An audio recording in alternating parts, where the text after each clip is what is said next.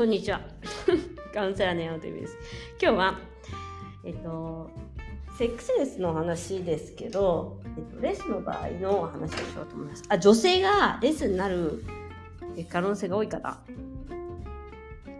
それは自分が、えっと、うん、自分が、まあ、両方ですけど、まあ、似たようなもんなんですけど、まあ、セックスレス、ダンス、えっと、なんて言うかな、あと、あ拒否される側も拒否する側も女性がセックスレスになりやすくい方の事例みたいなのをお話ししてます。今日はこれはね、あの今、カウンセリング事例もあってブログを書いたんですけど、あの結局ね、なりやすい人って言います。っていうか、まあ、実際みんななりやすいと思うから50%なってて。で、じゃあ何かっていうと無知です。性的無知。あのもちろん男性側の性欲っていうものに左右されるわけじゃないですかそのたっただないにもしですと。でそれに左右されたまま、えーと、でいいのであればっていうかまあ運よくそのレスじゃない家庭が50%いるわけで運よくまあ男性側の性欲が強いとかそのまあ男性の性的成熟度が高いとか、まあ、偏差値がね性的その成熟度が高い方っていうのは全く問題がないじゃないですか。だからそれは女性側が無知であっても大丈夫。ただし半分の男性はえっと、まあ、大体もう無知とそういうわけそういうふうに性的に成熟しない男性だと思うんです。50%ってことはもっといると思う私が思うには。ででそのそうじゃないとしたら、えっと、女性側にも問題があるってことなんです。まず大体だからその無知なんですよ。その性的成熟度の男性の性的成熟度が低いっていうことをまずあまり、えっ、と、なんていうか、自分も性欲があって、えっ、と、性的性欲、その、そういうものを満たしたいということを思わずに、そういうのはどうにかなるもんなんじゃないのみたいな感じで結婚したりとかお付き合いしてる方が多くて、あの今回あのセックスエースの、まあ、グループというかいろいろお友達ってあのオフ会で会った時にすごいあのいやエッチはあるのって聞かれててあるかの方がいやないんだけどって言ったらもうなんか山本エミーかって思うぐらいいやそれは絶対治らないんだよ。絶対にそんなのレスなんて解消しないんだよ。それでもいいの。それでもいいの。それでもいいの。ってしつこく聞かれてる子がいてあの結局その子はなんか別れて新しくいい彼ができたみたいなんですけど本当に、えっと、無知なんですよね。そどうにかなんのかなみたいな感じになってるんですよ。いやいや、一回ダメで、その1年とか半年かダメってことは、戻るってことはすごい難しいことだよっていうことなんですね。で、だから、無知なんです。何も知らないんですよ。で、どうにかなると思ってる。なんか性的に女性がアクティブに何かを考えたりすることははしたないこと。つまり女性からこれコンドームつけてよとかいうことさえもうはしたないと思ってはれてる世界なんですまだ。まずそういうもの。で自分の体とか身体は恥ずかしいものだとかオーガズムを味わいたいと思ってることはいけないことだとかセクシャリティは男性に任せるものだとかお金を稼ぐのは男性に任せるものとかデートの、えーと、デートコースは男性に任せるものって同じぐらいセクシャリティは男性に預けておけばいいんだとかもしくは女性に性欲はないとか、まあ、とりあえずすごい早口になっちゃってますけどあの超勘違いバカなのっていうぐらい私たちは無知です。もう無知です。だからこういうことが起こってしまうと思います。だからその何？えー、偏差値よりも性的相性とかってめっちゃ大切です。だってその後もしセックスレスで不妊治療だったらあなたホルモン注射とか毎日打つんですよ。であのセックスっていう素晴らしい機能がある快楽を味わいながらお互いをのインティミティっていうんですかねあの関係を深めながら子供を作るのではなくてあの診察台に上がって痛い思いをしながら足を広げて見知らぬ全然見知らぬ人にっていうような基礎を見せてっていうようなことをして子供を産みたいのかどっちがいいんですかっていう話。まあその不妊治療がいけないとは言わないんですただ無知すぎるんですよその子に対して。しかも35ぐらいまでしかえっと35まあそんなことはないんですけどまあ大体35ぐらいがピークでマックスそのうん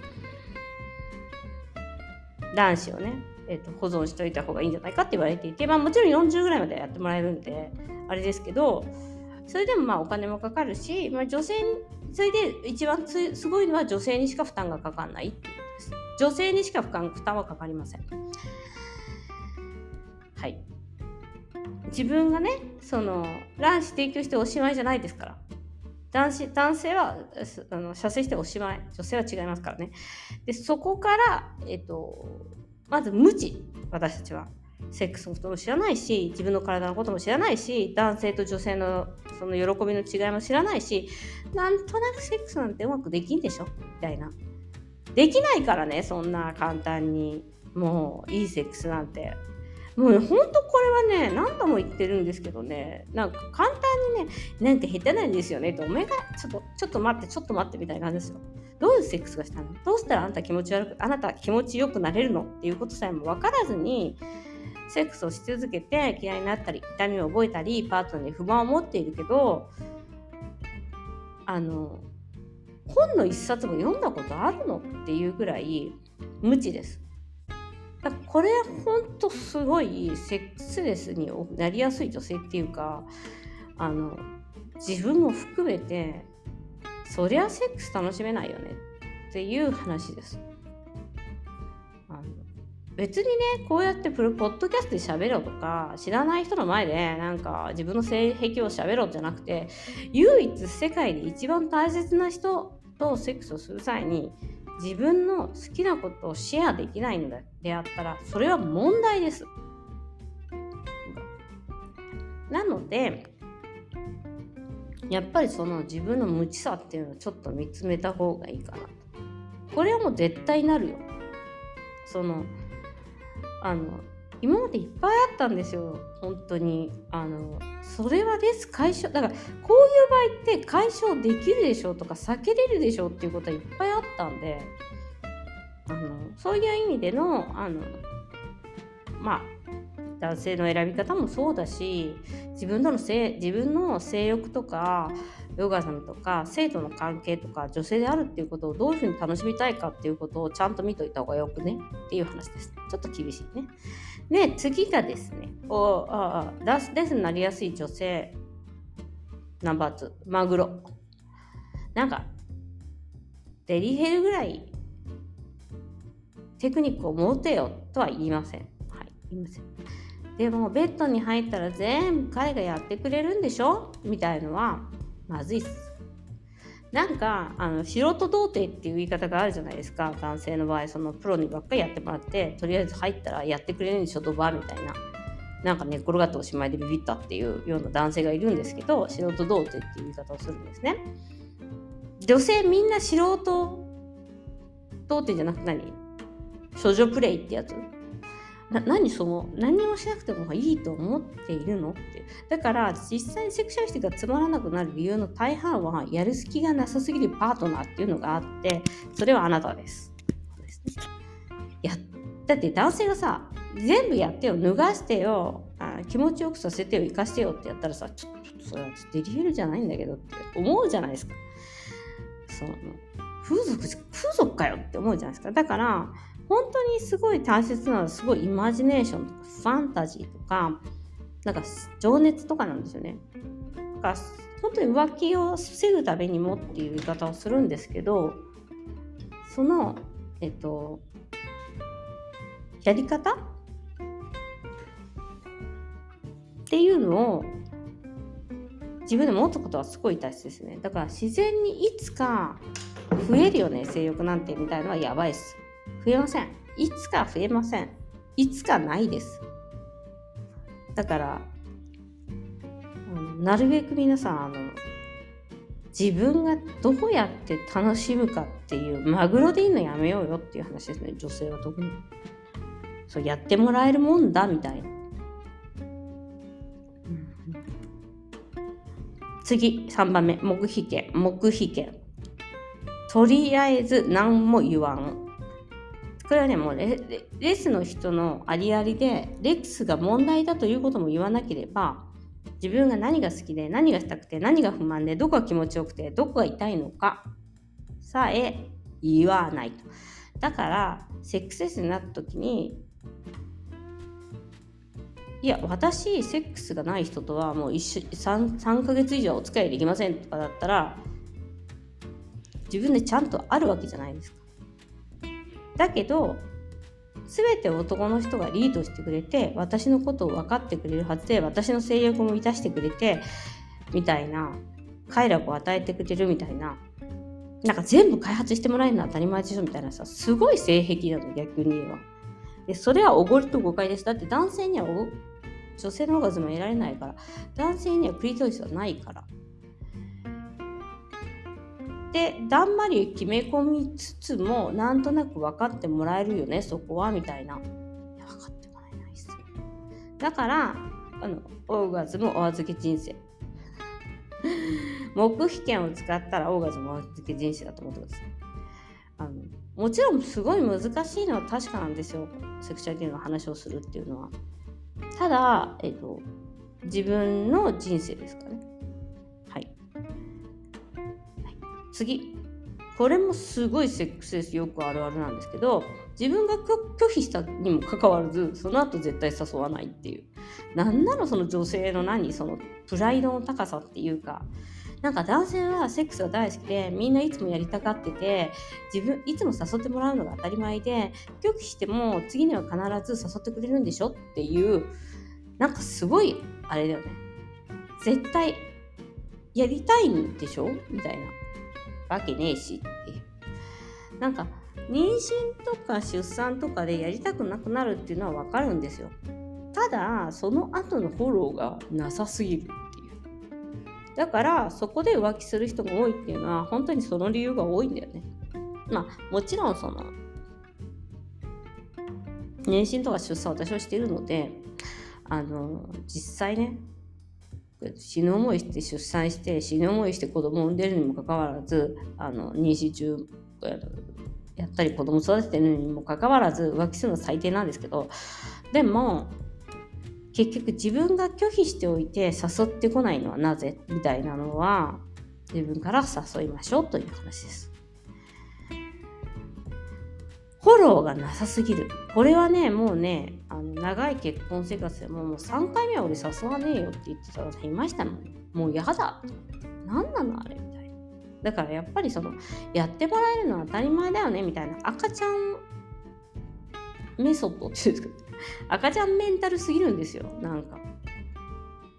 で、自分のだから性欲があった時にそれを出すことさえも恥ずかしいとか、あのそれ自分からねちゃんと恥を忍んでやってください、はい、次。だんだん厳しくなってきた。長い今日は、えーと、感じてる姿を見せない。これも多いんですけどが、えっと、男性がセックスをして一番の満足感快楽は女性のが感じている姿を見ることです。わかりますか？女性が感じている姿ですよ。なのに、恥じらいプレイどころか、なんか、オーガズムを感じている姿を見ることが嬉しいんです。男性は。それが愛なんです。愛を感じている姿を見るということになります。なので、男性っていうのはその愛を感じることができないあの鈍感な人たちなので愛を感じられている女性を見ることは楽しいことです。そしてセックスの喜びでもあります。でもそんなことも無視してなんかこう感じてる姿を見せないみたいな。まあそんな負けたくないみたいな。もうやめようよそれも負けいや勝ち負け戦争みたいのみたいな。エロ女はモテます。もうこれはねあの結果いとこ エロい女はモテます。モテたいならエロくなる。はい。次、次、次。あ最後ですね。もうセックスを自分から楽しむ。これ全部のことに言えると思うんですけど、カウンセリングをして性の悩みを聞いているとですね、それパートナーに伝えたの？伝えていません。どういうセックスがしたいの？特に考えてもらえることはありません。何してもらいたい？わかりませんという、もうなんか、で、どうしたわけあんたみたいな。もうもう、行き当たりとばっちりセックスって言ってますけど、行き当たりばったり。で、うまくいくわけないじゃないですか。なんでもう、無計画なの。もうアアコムなの、あなたの人生は。アコムで借りてるの。中学生がアコムでお金借りてるのと状態同じ状態です。無計画。もうね、いくつ？だからレッスンにならないためにすべきことって本当はいっぱいあってっていうのはそこにはやっぱり知識と自分に向き合う自分の性に向き合うっていうことです。恥ずかしいことじゃないからオーガズムを味わいたいということは快楽を味わいたいことはダメなことではないから。ということで今日はセックスレスになりやすい女性についてお話ししましたご。ご視聴ありがとうございます。またね。